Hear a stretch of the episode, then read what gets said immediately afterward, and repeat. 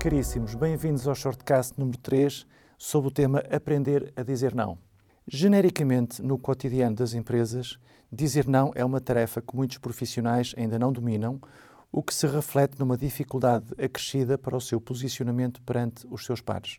Nesse ambiente, é muito comum colaboradores procurarem-se ativamente, o que, sendo um comportamento considerado normal, em muitos casos pode não significar necessariamente uma dinâmica saudável. De facto, em alguns casos, esse tipo de eventos pode dar origem à criação de um círculo vicioso em que o sujeito A recorre a um colega B com alguma frequência, por forma a delegar temas que não são da sua competência, uma vez que este último simplesmente não encontra uma forma de o rejeitar.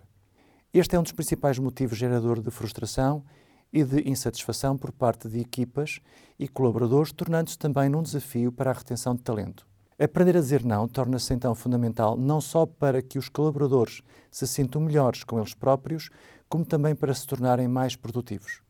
Assim, da próxima vez que estiver a ser delegada uma tarefa que julgue desadequada para si, sugiro que cordialmente especifique a razão pela qual não a deve executar, encarando o seu colega de uma forma simples e sem vergonha.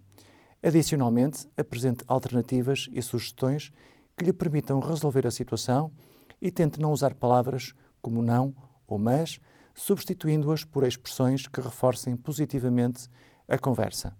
Dessa forma, irá conseguir focar-se mais nas suas prioridades, em vez de apoiar outros a focarem-se nas deles. Com isto, o seu progresso profissional será positivamente afetado e seguramente irá sentir-se mais confiante e satisfeito no seu local de trabalho.